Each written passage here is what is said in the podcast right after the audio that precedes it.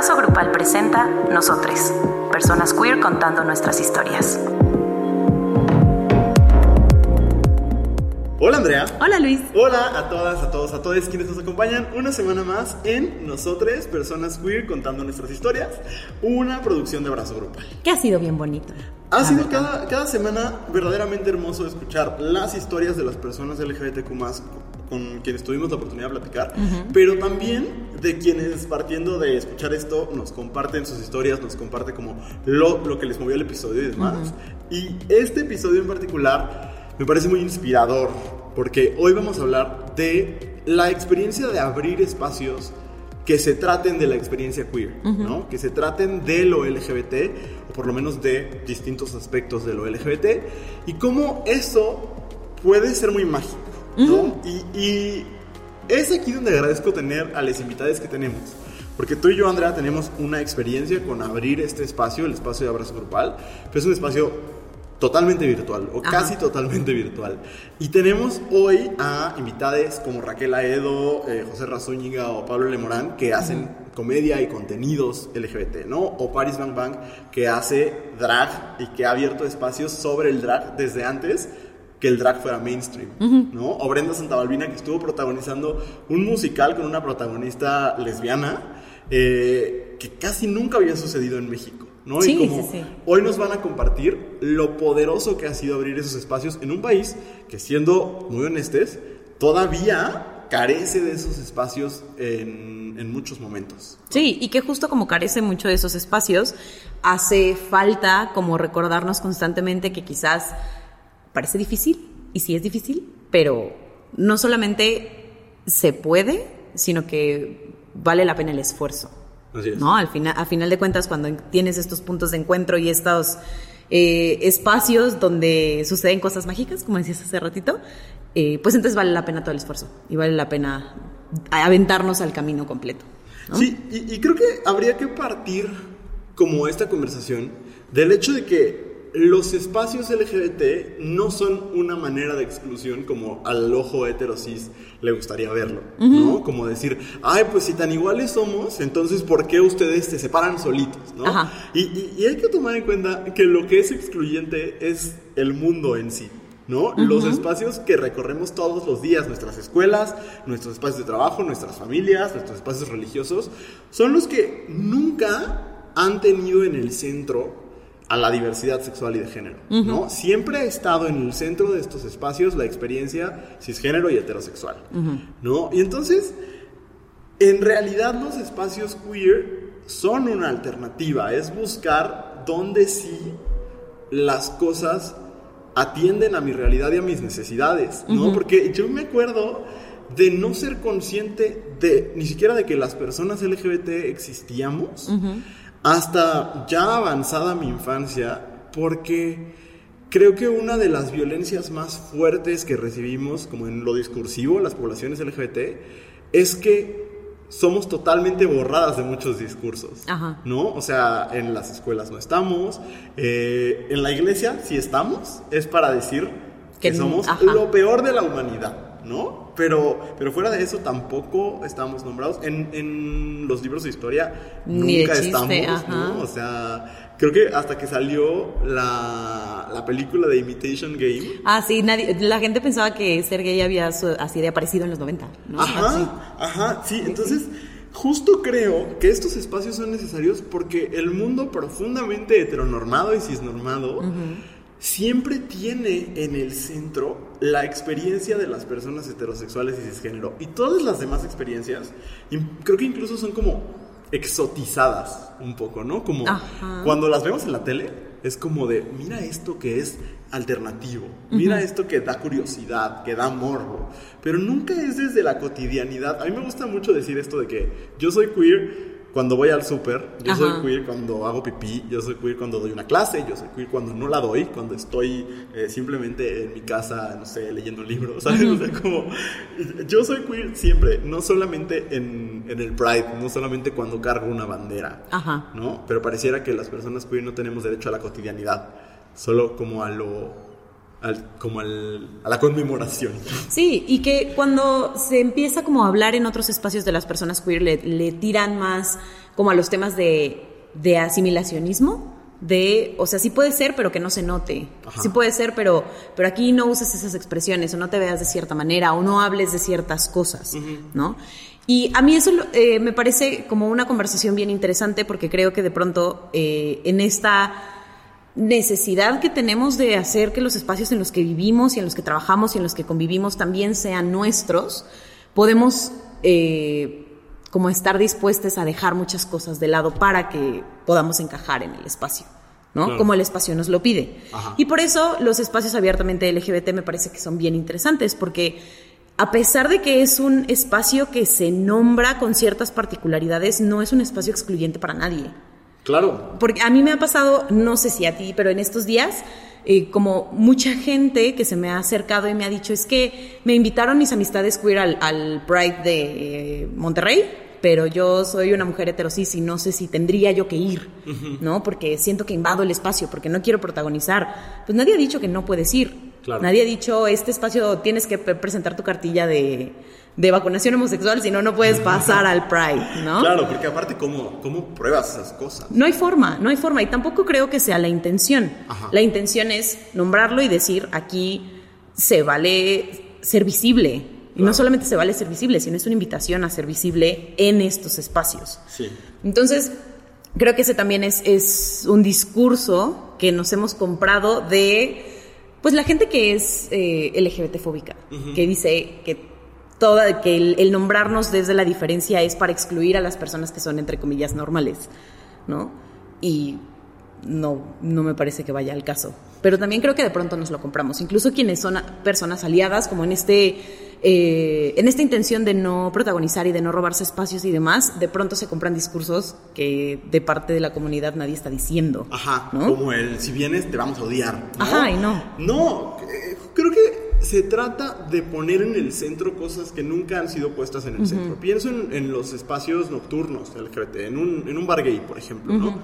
Que luego sí, yo he sido de las personas que en momentos nos quejamos de la presencia de grupos de, personas solamente heterosis, pero no porque el espacio no sea para ellos, sino porque hay ciertas actitudes que se toman que terminas haciendo las cosas sobre lo que siempre ha estado en el centro. Exacto, si vas a ir a un espacio que no es un espacio heterosis, pues entonces no lleves tus comportamientos heteronormados a ese espacio. Claro, porque justo estamos buscando ese oasis, ¿no? E, e, ese, descanso, ese refugio de la heteronorma. Eh, algo que, dicen mucho es como de, ay, no, es que yo voy a los bares gay y, y me divierto mucho porque la música está chida y no sé qué, solo me da miedo que otros hombres, o sea, lo he escuchado de hombres heterosis, como que otros hombres me tiren la onda. Y es como, va a pasar porque socialmente es el único espacio en el que no en el que nos permitimos no tener miedo de tirarle la onda al otro. Pero sabes que yo eso no lo entiendo. O sea, como porque no, pero ¿por qué te daría miedo que alguien te tire la onda? O sea, y sobre todo si te lo dicen hombres. O sea, yo sé que la mayoría de los hombres son horrendos, pero pero no porque alguien te tire la onda significa que te va a hacer cosas que no quieres. O sea, también creo que habría que deconstruir esa idea de que cada vez que alguien te tira la onda va a hacer una invasión a tu como a tu, a tu privacidad y a tu intimidad, porque no es el caso. Es otra lógica heteronormal. Ajá, exactamente, exacto.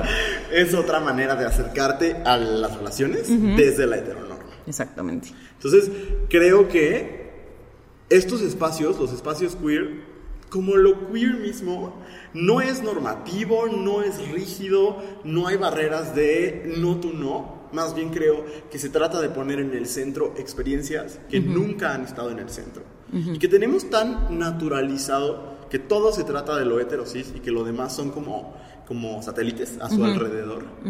Que cuando decimos esto no se trata de ti, algo salta. Sí, sí, sí, sí. Pero de nuevo es. Pues se tiene que seguir haciendo y se tiene que seguir señalando y se tiene que decir no siempre se puede tratar de ti, así como no siempre se puede tratar de mí. Claro. ¿no? no se tiene que tratar de mí todo el tiempo, se tiene que tratar de todas las personas. Y mientras social y culturalmente sigamos necias, necios, necias en ignorar otras experiencias, pues entonces sí voy a pedir que se ponga el spotlight en otro lado que no seas tú. Si mientras tú sigas siendo la norma, seguiremos peleando porque el spotlight no sea esto.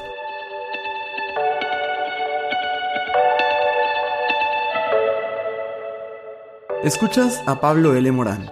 Mira, con respecto a la comedia, eh, es indudable que ser una persona LGBT hace, eh, pues, le hace sacar a la gente su lado LGBT fóbico, ¿no? Yo me he encontrado con LGBT fobia desde el día uno, que me paré en un escenario y dije que era gay, ¿no? De entrada, hay una LGBT fobia innegable por parte del público. Siempre hay gente que dice que los gays solo hablamos de que son, de que somos gays.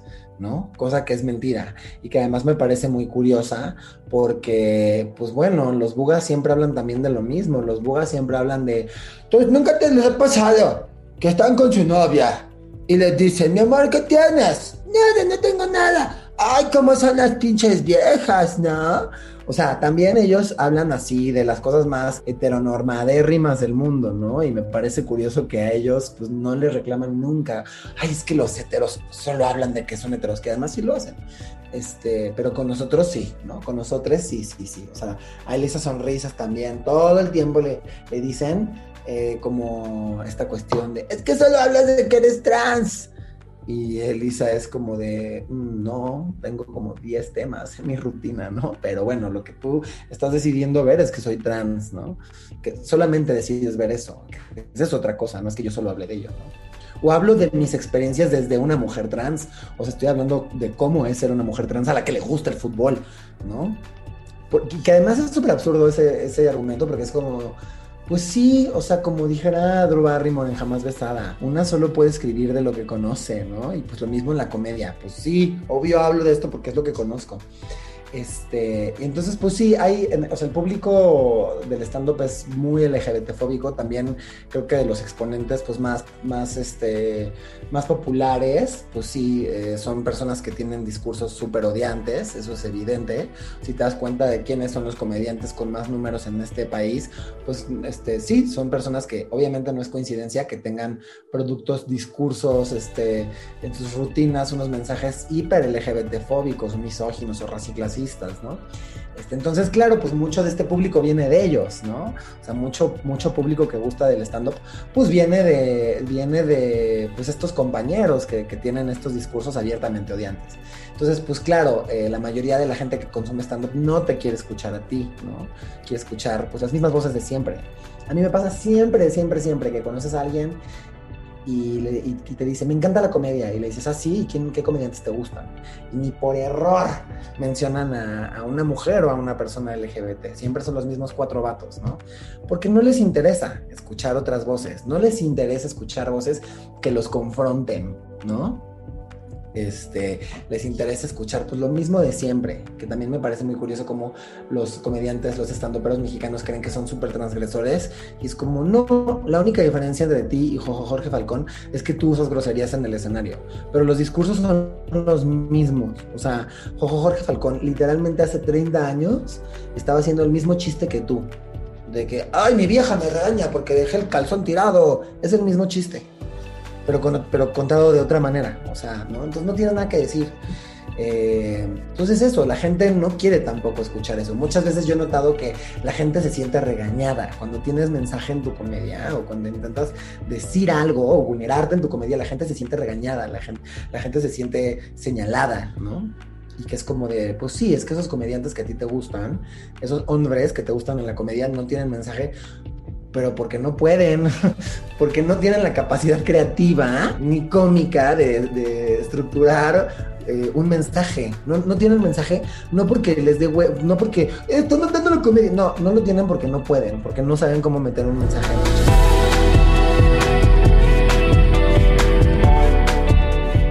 Escuchas a Raquel Aedo. La comedia, que es pues básicamente el amor de mi vida, creo que es el único arte, el único, me atrevo a decir, que es el único arte que es imposible que no sea un poco bélico. O sea, no, puede, o sea, puedes hacer una pintura o un monólogo dramático sin un blanco. Blanco en el sentido un target, alguien a quien, a quien disparar. Y la comedia pues, dispara, o sea, ridiculiza algo. Entonces la comedia tiene un elemento bélico siempre. Nos guste o no nos guste, y, e históricamente lo ha tenido, ¿no? Yo no sé si es el tema gay con lo que yo me he peleado, porque sí tengo muchos colegas que, que les dicen constantemente y me han platicado el, no hagas toda tu comedia de ser gay. O al revés, es tú jotea porque es estupendo. Y entonces hay, hay un chingo de discursos y para mí los dos discursos que se encuentran siempre en, pugna, aunque cada quien escoja, sé más gay, no seas gay, no hay que ser gay, sí hay que ser gay, hay que jotear, no hay que jotear, habla de trans, no hables de trans.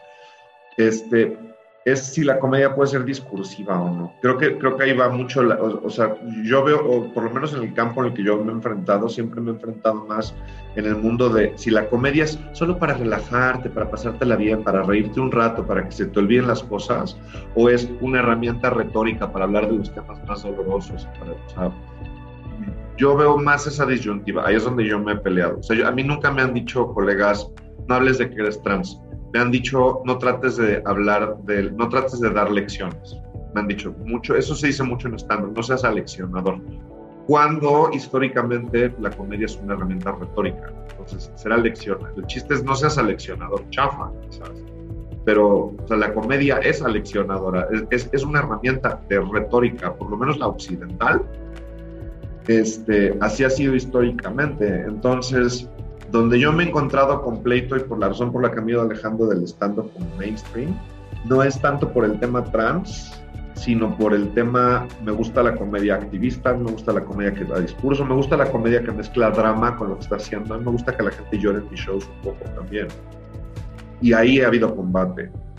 Yo no me he enfrentado al tema, no hables de estas cosas gays, quizás porque yo no lo suelo traer a la mesa más que cuando hablo de mí casi, casi todo lo que escribo yo por encargo lo escribo como sicaria. O sea, a mí se me hace una historia de un niño que patea un balón y le pongo lo que me piden. Es de lo que vivo. Entonces, o sea, es, como una chamba que amo, que disfruto muchísimo, pero suelo no poner cosas tan personales. Y hablo de cosas personales en mi stand. O sea, hablo, de, hablo del tema trans en mi stand porque hablo de mi vida y ahorita es lo que más efecto tiene sobre mi vida sobre todo en este último año.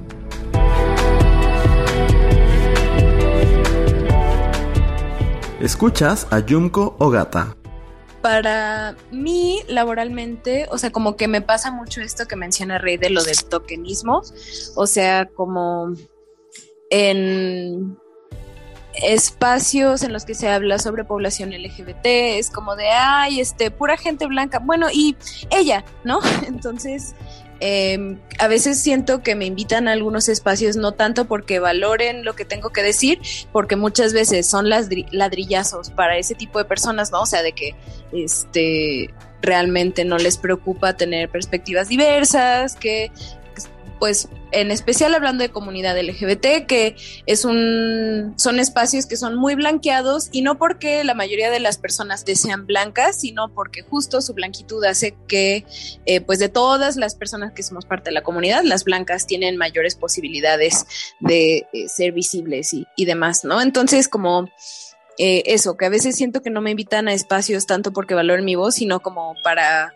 quedar bien, ver, verse muy inclusivos, ¿no? Que ahora es la gran palabra. Y pues eso me molesta mucho, ¿no? O sea, quiero que valoren mi chamba por lo que hago y no por la óptica que ofrezco, ¿no? O sea, como por, por, porque en un contexto de políticas de identidad tengo la identidad que va a hacer quedar bien a esas personas, ¿no? Aparentemente.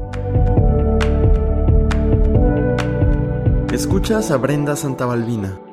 El ahora famoso ya todo lo quieren hacer inclusivo, creo que es un, un arma que mucha gente pueda utilizar ahora con el no, es que ya todo se trata sobre los gays, o ya todo se trata sobre las lesbianas, o todo se trata sobre las personas trans, o el el querer justificarlo sin darse cuenta que durante miles y cientos de años todo se trató sobre las personas heterosis.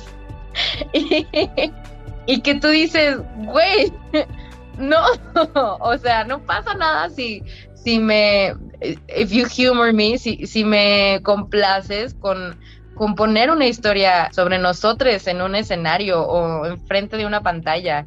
Em, y también mucho este, este machismo arraigado que traemos de, de si no hay una, un hombre que es el héroe de la historia o un hombre que al final llega a rescatar a la mujer que se supone que ella era la heroína de la historia, pero el hombre viene y la enamora y entonces eso la hace más fuerte. Eh, si no se trata de eso, entonces no me interesa. Por ejemplo, todo esto que pasó del Red, que era una historia sobre niñas y mujeres y que no tenía nada que ver con los hombres y que empezaron a decir, ay, no, es que yo no me identifico, pues así de, dude, llevo miles de años sin identificarme con tus películas de hombres y de machistas y ahora que te estoy presentando cosas nuevas, no las quieres aceptar porque no te identificas. O sea, tú no te identificas, pero más de la mitad de la población mundial sí se identifica con esta historia. Entonces, creo que uno de los obstáculos más grandes es la ignorancia, o sea, el, no querer ellos o ellas aprender, porque incluso dentro de la comunidad existe mucho esta ignorancia, este, no, si no se trata de lo que yo vengo aprendiendo, dentro de la comunidad también sigue existiendo mucha ignorancia y siguen habiendo muchos obstáculos que ellos mismos nos ponen. Escuchas a Rey Pelcastre. Y sí tengo presente que cuando empecé esto hace como cinco años, pues nadie volteaba a ver lo que hacía básicamente. O sea, tenías que ser como cierta morra blanca que dibujaba eh, bonito, entre comillas, porque usualmente no se fijaban bien en lo que hacía, sino más bien en que ella como persona era un producto. Entonces lo que hacían era lo que ya llegaba a trabajar era un mero accesorio de todo lo que se podía hacer. Entonces sí me costó bastante, pues eso, como que encontrar mi lugar en la industria, que esto era como eh, las mesas de Mean Girls, o sea, y si no estabas como en la mesa con, en este caso voy a hablar como de mi profesión particular, con les ilustradores súper famosos que crean contenido y son amixes solo entre ellos y no, no, no, no quieren abrir como esta, este círculo, pues simplemente no la ibas a armar. O sea, si no tenías como los contactos necesarios, nadie te iba a voltear a ver, no te iban a tocar los proyectos, nada. Creo que la construcción de espacios que se traten sobre nosotros eh, cuando se logran, a mí me parece un motivo de orgullo enorme porque sí hay obstáculos. O sea, lo platicábamos en el segmento pasado, al no estar acostumbrados a que las cosas no, no tengan en el centro la experiencia heterosis, creo que socialmente todavía pensamos que cuando no se trata, que, lo que se trata de la experiencia heterosis, sobre todo de hombres, es universal. Son narrativas universales que cualquiera se puede relacionar con ellas. Pero cuando se trata de las otras experiencias, de lo queer, pero también de lo racializado, de las mujeres, de las personas con discapacidad, etc., eh, entonces es de nicho. Entonces es para un público específico.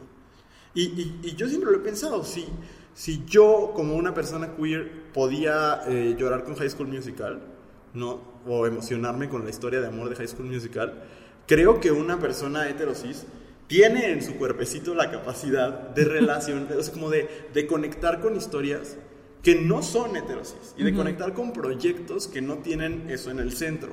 Solo no la hemos ejercitado.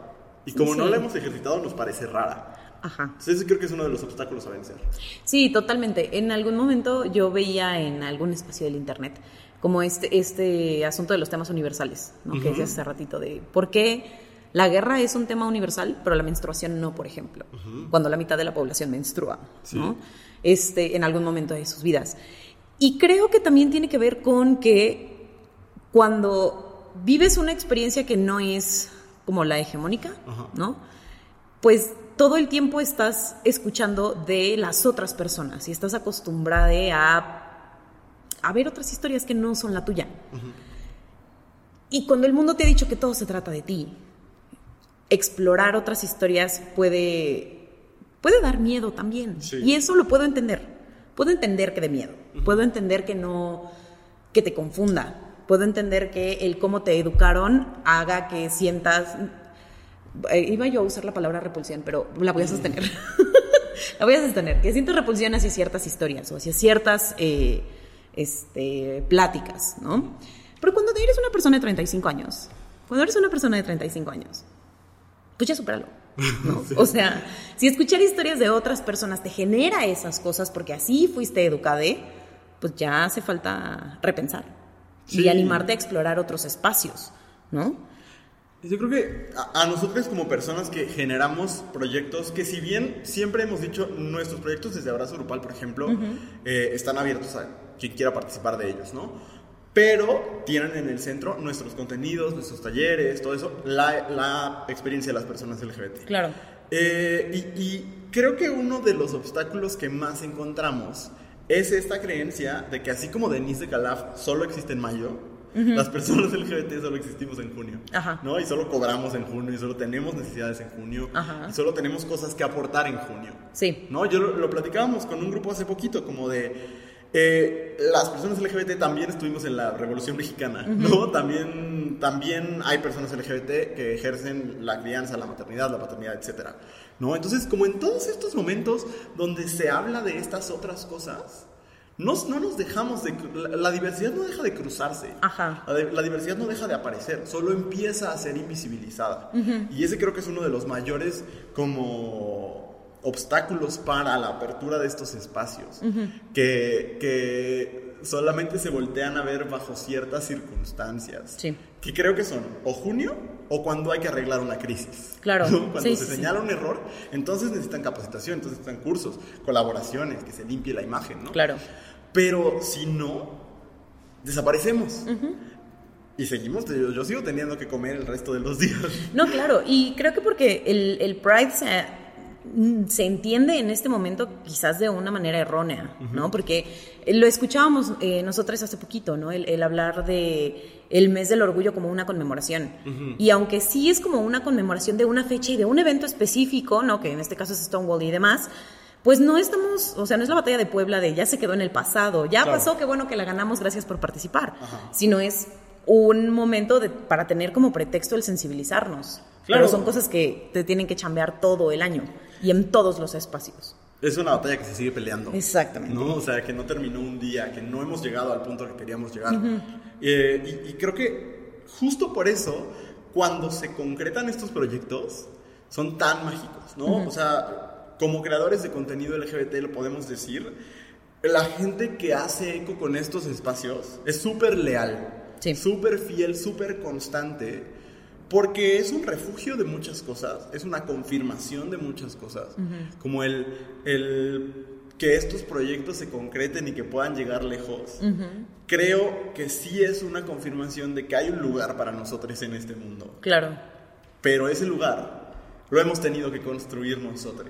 Y lo tenemos que cuestionar constantemente. Claro, Porque lo empezamos a construir, pero no podemos decir que se construye sin problemas y que se construye sin tener conflictos internos. Sin ceder incluso. Ajá, exacto. Entonces se tiene que seguir cuestionando, ¿no? Ahora, en la construcción de espacios eh, LGBT o LGBT friendly, digamos, eh, una de las cosas que a mí más me ha costado trabajo es como el tener que estar marcando constantemente la raya de esto es algo para mayores de edad.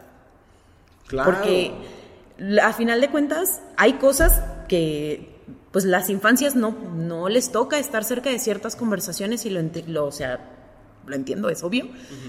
Pero, ¿por qué tendría que ser tan difícil abrir un espacio adecuado, ¿no? Este, digerido para las infancias que tenga que ver con lo LGBT? Totalmente. Infancias y adolescencias Exacto. tendrían que tener, y eso lo hemos platicado muchísimo, tendrían que tener espacios para vivir su orientación, eh, su- me trabé, su orientación sexual, su identidad de género y su expresión de género de manera totalmente libre, sin, aparte, exigencias de etiquetas como demasiado rígidas. Claro. ¿No? Cuando dicen, es que quizás si sales del closet como adolescente estás confundida. Pues, no pasa siempre nada. estás confundida Eso. como adolescente. No, y aparte la confusión no es algo malo, no, es, algo que negativo. Se tiene que habitar. Y es parte de cualquier proceso humano, ¿no? O Todas- sea- o sea, todas las personas estamos confundidas todo el tiempo. A mí no me Exacto. engañan. O sea, eso, también, igual de confundida está él, la le adolescente, que se vive como persona bisexual, que quien se vive como persona heterosexual, que quien se vive como persona cisgénero. Claro. ¿Es una confusión constante la infancia y la adolescencia? Sí. Eso no es un impedimento para que se abran espacios, para que libremente y dignamente vivan sus orientaciones, sus identidades y su expresión. Y que honestamente con la libertad puedan hacer preguntas y encontrar respuestas de manera segura.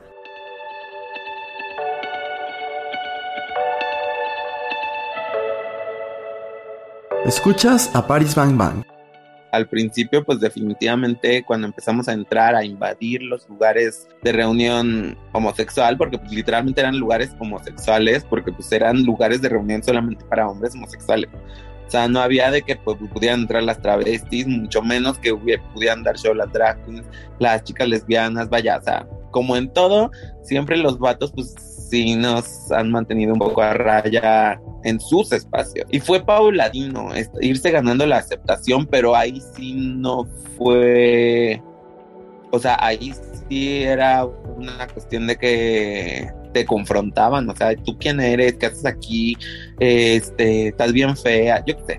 Este, pues les estorbabas, ¿no? Ellos iban quizás a ligar, a, no sé, pero después de tanto estar ahí, pique y pique piedra, pues empezaron a encontrarle el encanto al movimiento, pues en mi caso drag, este, tanto que muchos de ellos que, que hoy en día son figuras, este, pues te lo pueden decir, o sea, yo era de esos güeyes homosexuales, este, heteronormados, que no me gustaba, que les hacía el feo a las travestis, y pues mírame ahora, ¿no? O sea, creo que todo esto es pues, en función a pues, el chip que traemos todo el colectivo desde hace muchos años. Las cosas han cambiado mucho y en estos últimos 10 años han cambiado de modo súper rápido.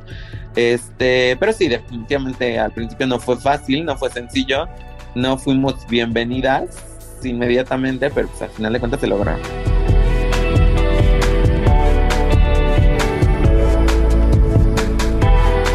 Escuchas a José Zúñiga. Eh, a medida que vas, eh, que tu carrera se va cimentando, esa voz también empieza a tener más relevancia. Sí, entonces sí, o sea, mientras más tu carrera vayas creciendo, tengas puestos de más importancia, la opinión tuya sobre ese tema se empieza a, a- a- empieza a tomarse en cuenta de una forma mucho más contundente. Tiene que ver con, pues sí, con el empezar a adquirir poder y cómo a partir de que te- trabajas en una industria, en una empresa, lo que sea, y empiezas a trabajar en estos lugares, lo que opinas está, pues sí, eh, directamente en mi caso, no en mi caso, sino en mi opinión del tema, eh, directamente proporcional a quién dice la opinión, vaya.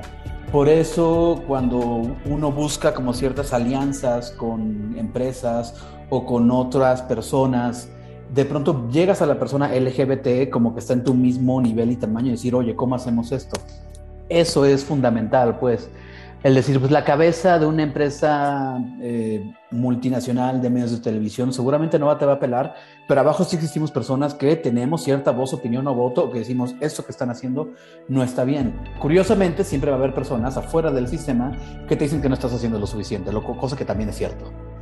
Y cosa que también es su trabajo decirnos no estás haciendo lo suficiente, vendido, maldito. Pero también desde este lado no encuentro yo otra forma de hacerlo, ¿no? Pero creo que esa discusión siempre es necesaria.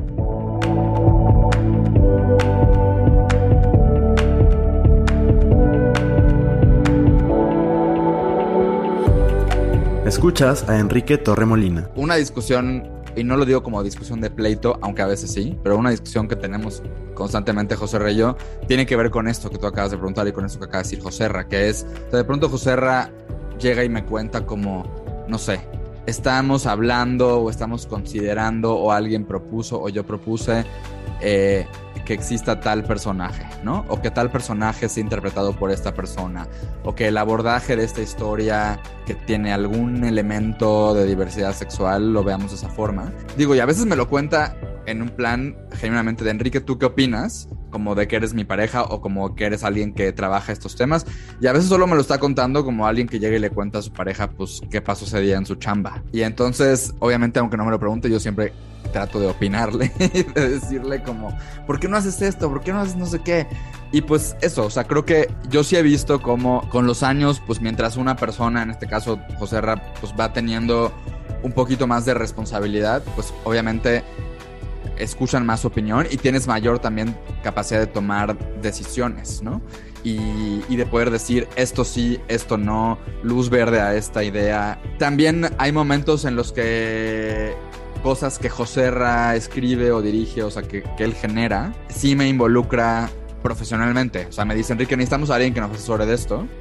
O yo le digo, oye, ¿sabes qué? Creo que podríamos, yo les puedo ayudar de, de, esta manera. O creo que deberían de hablar con tal persona, los contacto con ella o con él, ¿no? Con ella. Al final, eso sale a la luz pública y la gente pues va a opinar porque pues como consumidores y como espectadores o como radioescuchas o como lo que sea, tenemos todo el derecho de opinar del contenido que consumimos. Y sí es raro a veces como pues estar viendo cómo de pronto hay gente que está criticando a lo que José Ra generó y yo saber lo difícil que fue hacer eso. O a veces decir, no, es que esta crítica tiene toda la razón, ¿no? Pero de pronto como que uno quisiera salir y explicar y contar como, te voy a contar todo el proceso detrás para que esto se pudiera hacer y para que, cómo pasar de cero representación a un poquito de representación. Es un, o sea, fue un poco de terreno ganado. No para, no para callar esas voces o esas críticas, porque creo que son muy válidas y son muy necesarias, pero sí como para, un poco hasta como para compartir un poco de esa complicidad, sobre todo con otras personas LGBT y decirles, oigan, hay gente LGBT a, a, de este lado del sistema o de este lado de la generación de historias que sí está haciendo lo posible, o sea, y que sí están y que sí están logrando cosas, tal vez no a la velocidad que todos, incluidos esas personas generando lo quisieran, pero sí se está haciendo. Creo que a medida que uno va viendo los, los puestos más y más altos en la toma de decisiones, en este caso de televisión, son esos puestos cada vez más altos donde ha habido menos rotación y donde la mayoría de las personas que siguen tomando esas decisiones son hombres heterosexuales o a lo mejor hay muchos hombres que no son heterosexuales pero no son abiertamente gays o bisexuales o digamos el contenido que han consumido y la propia experiencia de vida personal que han tenido pues no los pone, o sea, no son como que los campeones de la diversidad sexual en ese lugar o los embajadores gays en esos puestos. Y entonces esas personas todavía creo que le tienen mucho miedo a específicamente a meter personajes LGBT y que esos personajes tengan una participación importante y que sean personajes tridimensionales y todas esas cosas que como audiencias LGBT hemos pedido muchos años. Creo que es un miedo tal vez justificado hasta hace muchos años, pero ya ahora sabemos que el público y las audiencias no le cambian al de canal cuando aparecen esos personajes. Incluso, este es el ejemplo de Aristemo, porque además lo han hablado sus escritores, sus creadores y demás. Ha habido gente que a lo mejor no veía telenovelas y, y vio esa telenovela por esos personajes. Entonces también ya está empezando a caerles el 20 de, ah, nos conviene además tener personajes diferentes o que no había antes, incluidos personajes LGBT, porque eso va a atraer a otras personas.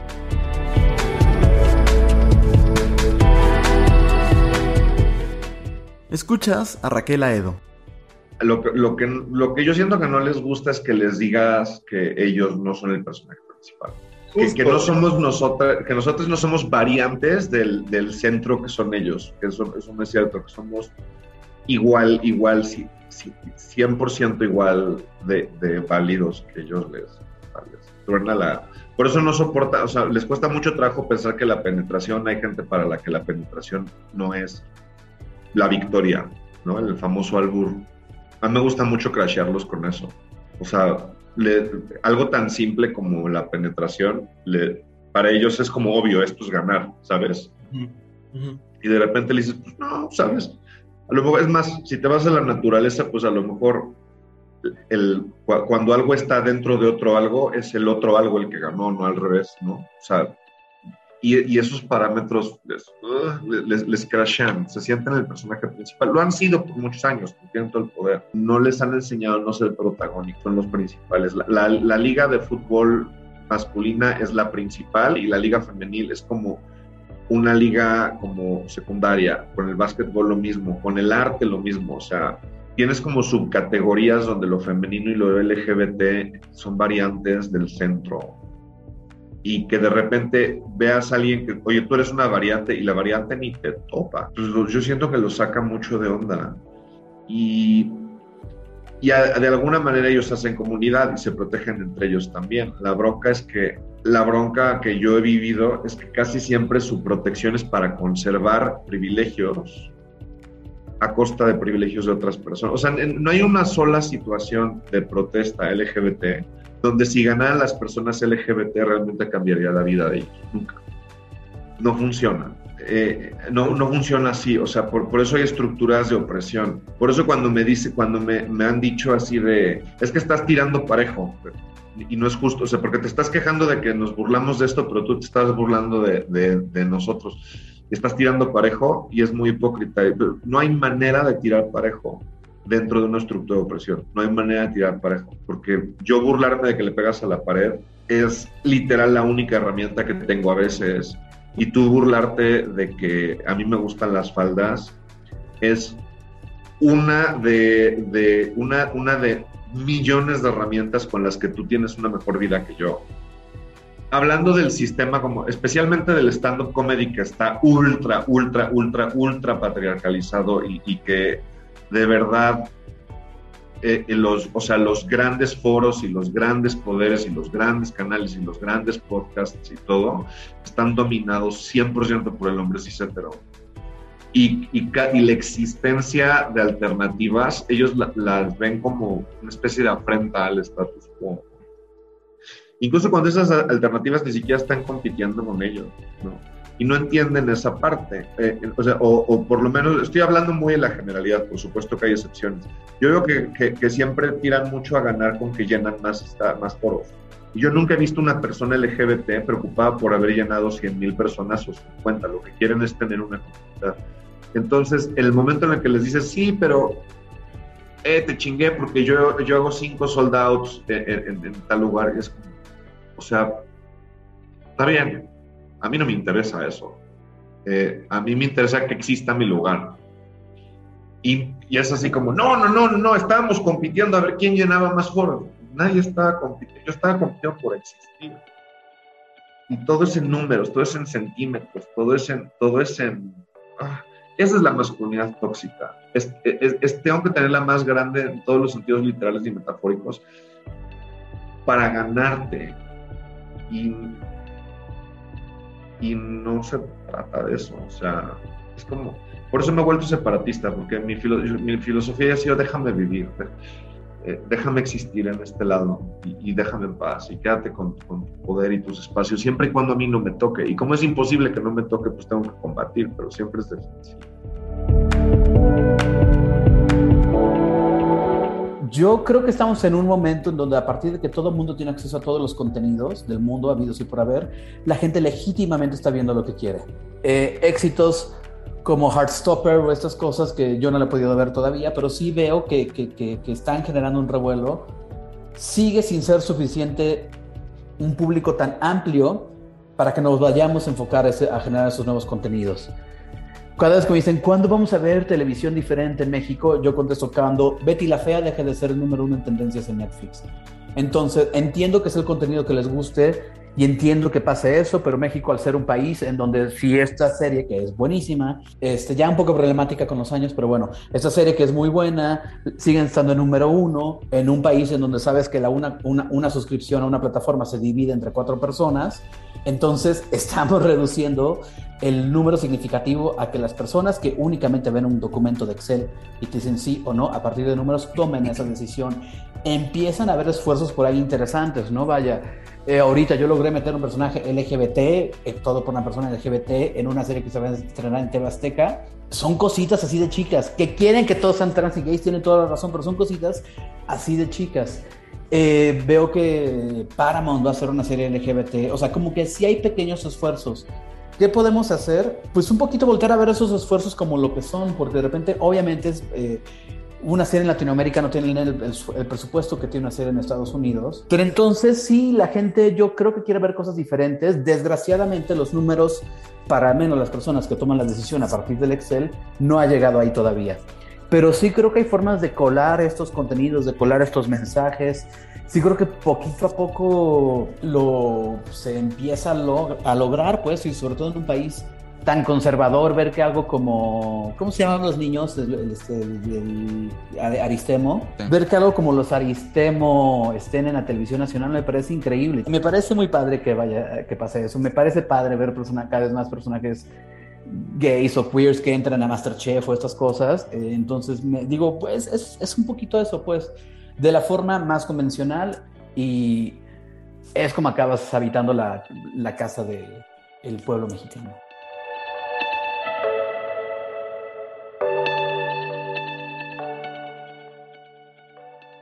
El encontrar un espacio donde lo que eres no es lo otro, no es lo raro, no es lo que se mira desde lo ajeno, puede ser súper mágico. O sea, ah, yo recuerdo muy bien la primera vez que fui a un antro gay y que me di cuenta que la música que yo escuchaba en mi casa y que yo decía, es que esta es la música para bailar. O sea, ¿por qué tengo que ir a bailar un remix de la casa de papel?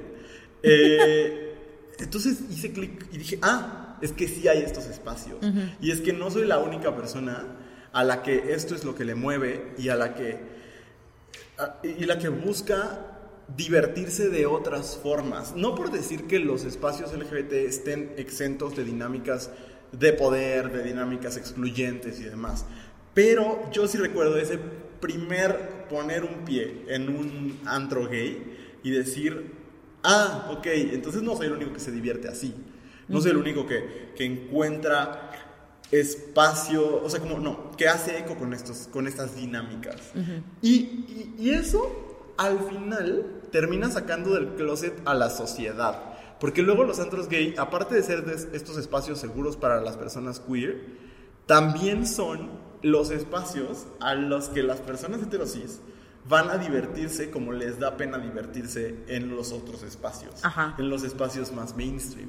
Entonces tú estás ahí y dices, "Hmm, todas estas personas en realidad solo están performando de otra forma en otros espacios por aceptación. Ajá. Lo cual no juzgo, no, lo, No. Cual, lo cual entiendo, pues, Sí, sí. Pero, pero para nosotros no es una opción. es otra No, y habrá que cuestionar por qué necesitamos huir a espacios que, que por definición se han construido buscando ser seguros de los espacios que ya están. O sea, ¿qué hay en los otros espacios que no son seguros para, incluso para personas que están, entre comillas, dentro de la norma? ¿no? Creo que otra cosa súper bonita de encontrar espacios donde eh, convives con lo LGBT es, y lo decían en un clip, y, y a mí me ha pasado varias veces, eh, como el encontrar gente que tiene los mismos referentes que tú. Sí. Y que no, no tienes que explicarle el chiste que hiciste de la más draga, ¿no? O el chiste que hiciste de cualquier otra cosa y que te estén diciendo, "Eh, ¿cuál es el contexto para poder participar, o sea, participar en esta conversación? Sí. Pero también el saber que, y nos pasó a, a ti y a mí hace poquito, que escuchábamos a, a- a lo lejos a gente jugar fútbol y escuchábamos este ruido de, de, de, pues balones, sí, ajá, y que decías, es que es una crimen de odio. Ajá.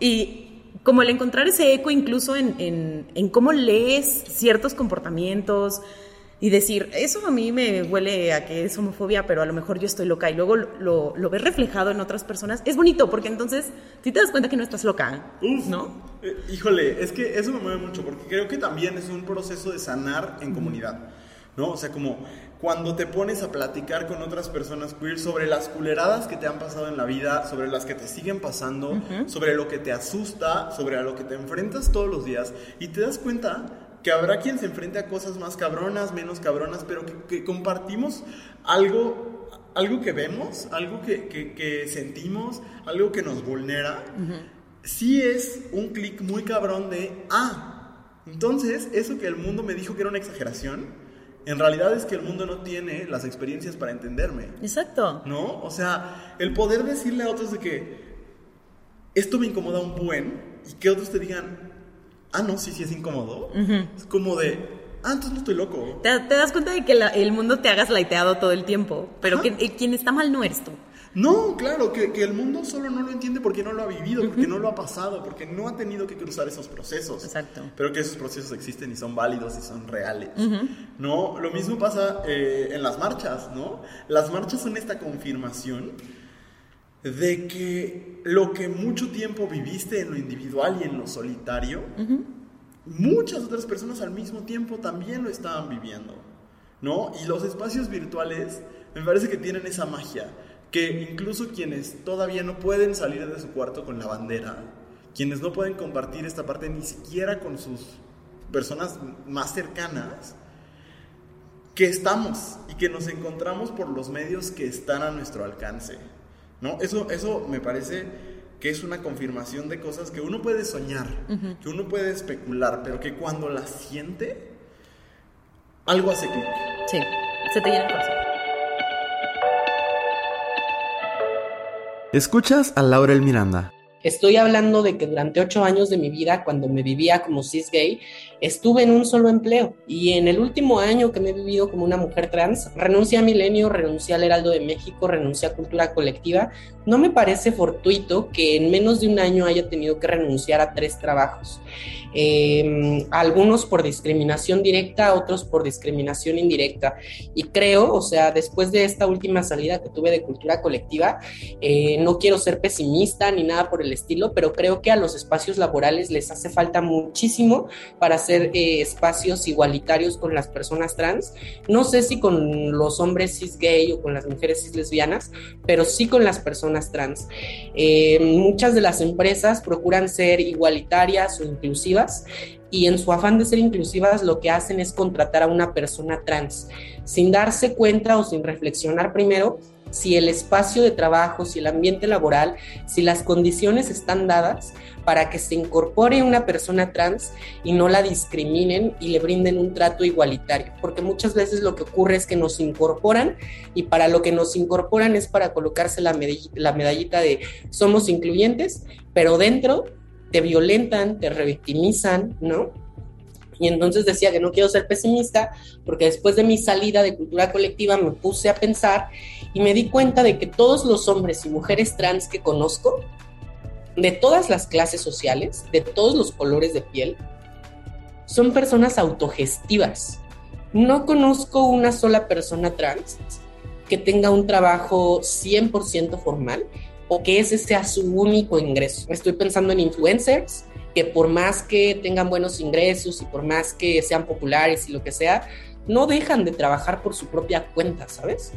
Estoy pensando en personas que se dedican a organizaciones no gubernamentales o que tienen asociaciones para el apoyo de personas trans y lo mismo, trabajan con su propia persona.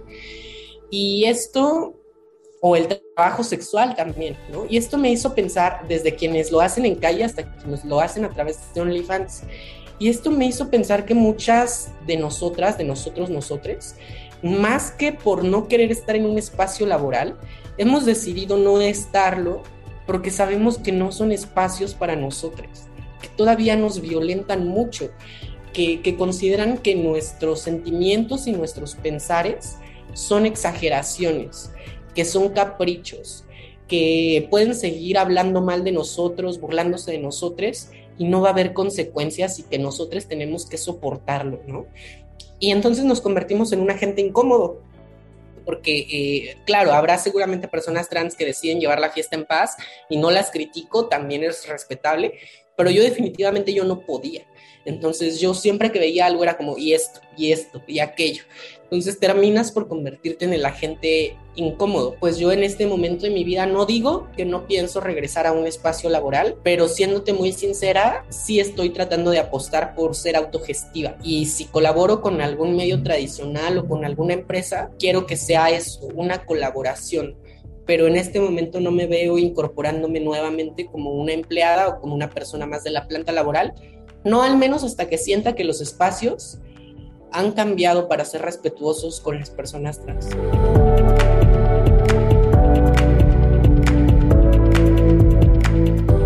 Escuchas a Pablo L. Morán. pero yo he encontrado que, la, que hay una manera en la que no pueden decirme que no y no pueden dejarme afuera.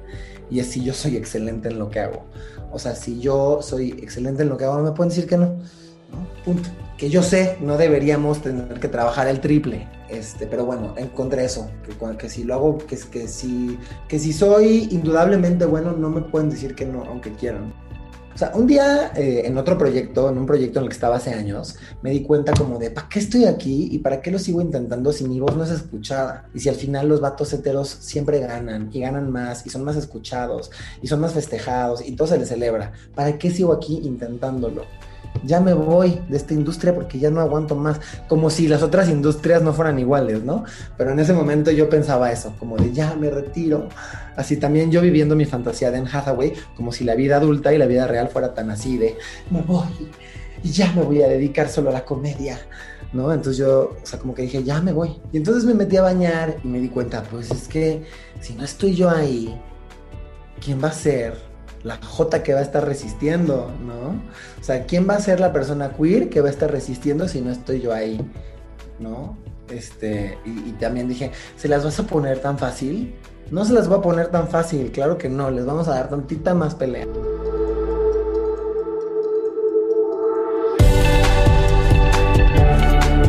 Escuchas a Brenda Santabalbina para mí eh, fue muy mágico. Para empezar, fue muy mágico que, me permitieran ser Emma.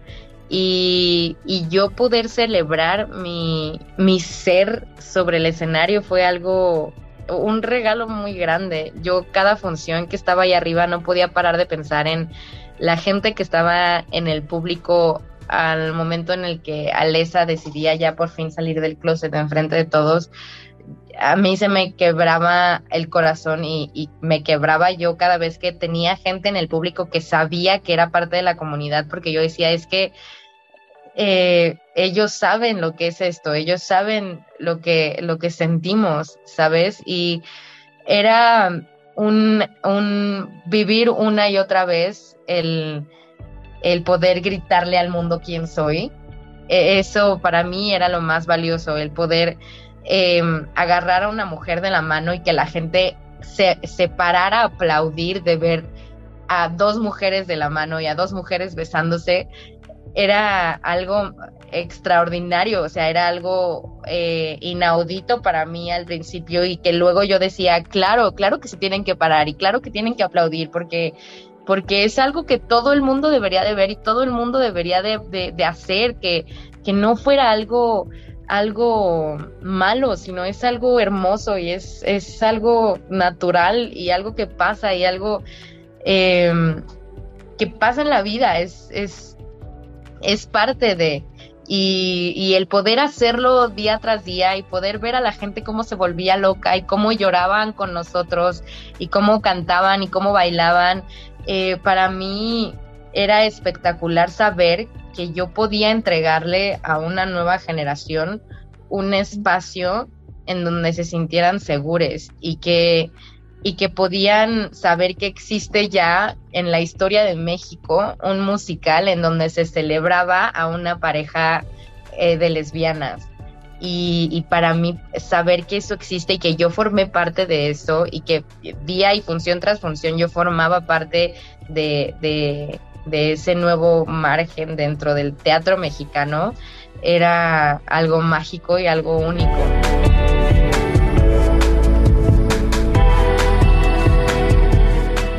Escuchas a Rey Pelcastre. O sea, porque me tocaba que incluso encargaban como proyectos grandes a bandas cis hetero, pero dibujaba cosas de Pride.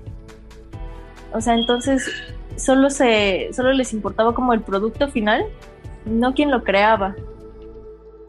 Ya eh, con el paso del tiempo, como que se ha abierto un poco más esta, esta ventana y ya voltean a ver a creadores eh, asexuales, demisexuales, eh, un montón de banda trans que yo conocía desde hace años que son súper talentosos, apenas los están volteando a ver y apenas están haciendo ahí sus pininos. Y también me di cuenta, por ejemplo, el año pasado me junté con un compa gay demisexual que pues nunca nos representan chido o todo el espectro en un solo proyecto y quisimos armar uno nosotros mismos. Entonces juntamos, quisimos juntar al menos a una persona de cada letra para lanzar como eh, estos muñequitos de papel para la marcha. O sea, me di cuenta que si no nos voltean a ver las marcas, pues está bien también. O sea, nosotros tenemos que empezar a abrir nuestros espacios y justo, ya que llegas a cierto escalón, no es voltear y cerrar el círculo, porque crees que cerrándolo te va a tocar más, o sea, tienes más oportunidades cuando no es así, o sea, hay suficientes oportunidades para todos. Y si tienes el chance de abrir la puerta, pues vas, abres la puerta y abres una ventana.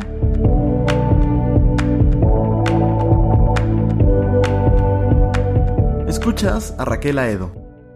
Entonces yo he decidido hacerme separatista y yo he decidido enfocar mi comedia a la gente LGBT porque porque sí siento que siento que escuchar tus historias, o sea, siento que escuchar escuchar a no nada más al comediante, sino al público reírse de cosas que normalmente no, no dices en voz alta y no o sea, el, famoso chiste de, así como los vatos, si se te lo tienen, ya tienen quemadísimo el chiste de si la mujer no sabe estacionar o se tarda en arreglarse.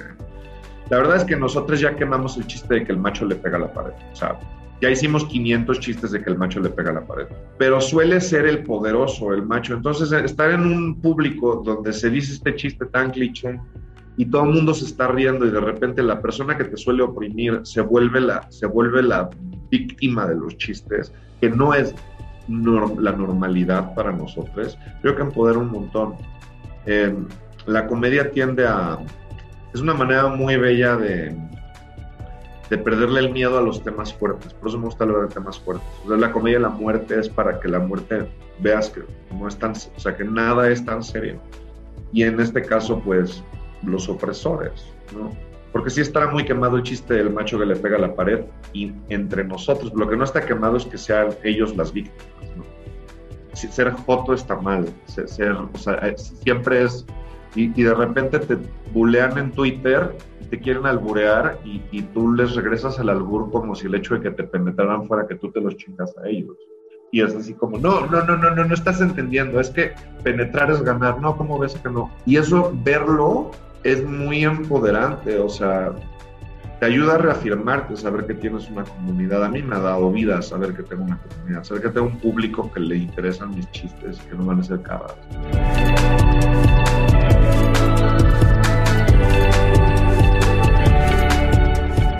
Escuchas a Paris Bang Bang. Ahora sí que tener claro lo que quieres decir y a quién se lo quieres decir y para qué va a funcionar este es clave, ¿no? O sea, el amor y el cariño, porque pues neta, el amor y el cariño para una causa literalmente perdida que lo era, es lo único que te da la resistencia, ¿no? La resistencia de seguir ahí. Amo mucho mi trabajo y por eso estoy aceptando estos 300 pesitos, porque va a funcionar más adelante. Y el saber decir las cosas, el, saber decir, miren chavos, podemos ofrecerles mucho, o sea, no venimos a quitarles ningún espacio, al contrario, queremos ustedes junto con nosotros hacer un espacio y unas noches padrísimas. Fíjense, esto es lo que estoy haciendo, esto es lo que yo les ofrezco, es lo que traigo. Denme un chance, denme un chance de escucharme, de verme, de leerme y van a ver, o sea, van a ver. Y a la primera te van a decir todos que no, pero esa resistencia te va a decir, hazlo otra vez, alguien va a escuchar. Y pues sí, poco a poco van haciéndose grandes las cosas debido a eso. O sea, yo creo que no, yo creo que todo talento puede tener quien lo aprecie. Este, solamente, solamente es cuestión de que tanto trabajo eh, le pongas, cuánto trabajo, cuánta pasión, cuánto amor, y pues ya, el resto se va dando por inercia.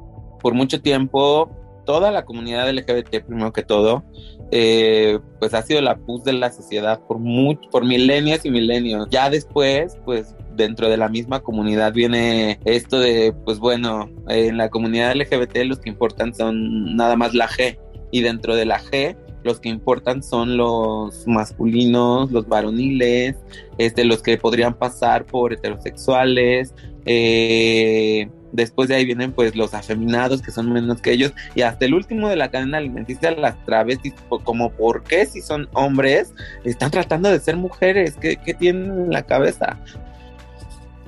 Este, y es muy importante crear estos espacios para las comunidades que hemos sido históricamente oprimidas, porque esa es la palabra, hemos sido oprimidas las travestis, la gente trans, eh, los afeminados, los homosexuales, las lesbianas, las lesbianas mucho más, porque además de ser gente diversa, también son mujeres, entonces son parte de las dos comunidades más, de dos de las comunidades más vulneradas de, de este país y es importante crear los espacios y darles el nombre, porque como bien dicen, lo que no se nombra no existe y claro que existimos, o sea, toda esa gran gama que, que cubre el arco iris hermoso, todos existimos, todos somos importantes, nuestra voz vale, nuestra voz cuenta, o sea, hasta incluso me atrevo a, a nombrar a las mujeres heterosexuales que también ya han sido cobijadas por parte del movimiento drag y son parte de nosotros, tenemos grandes exponentes porque también son una comunidad sumamente oprimida y que ha sido silenciada, que ha sido vapuleada por muchos, muchos años, muchos siglos, muchos milenios. Entonces que el, el día de hoy tengamos eh, el chance, el privilegio de ser celebrados, celebradas, celebradas por primera vez en nuestra historia, creo que es un logro magnífico, creo que es algo por lo que se ha trabajado mucho tiempo, muchas dinosaurias atrás de nosotros empezaron a pavimentar el camino para que nosotros pudiéramos empezar a construir. Y ya que está construida la base, empezar a echar para arriba un edificio altísimo que se va a llamar cuando todos entendamos eh, que todos somos importantes, se va a llamar una verdadera comunidad.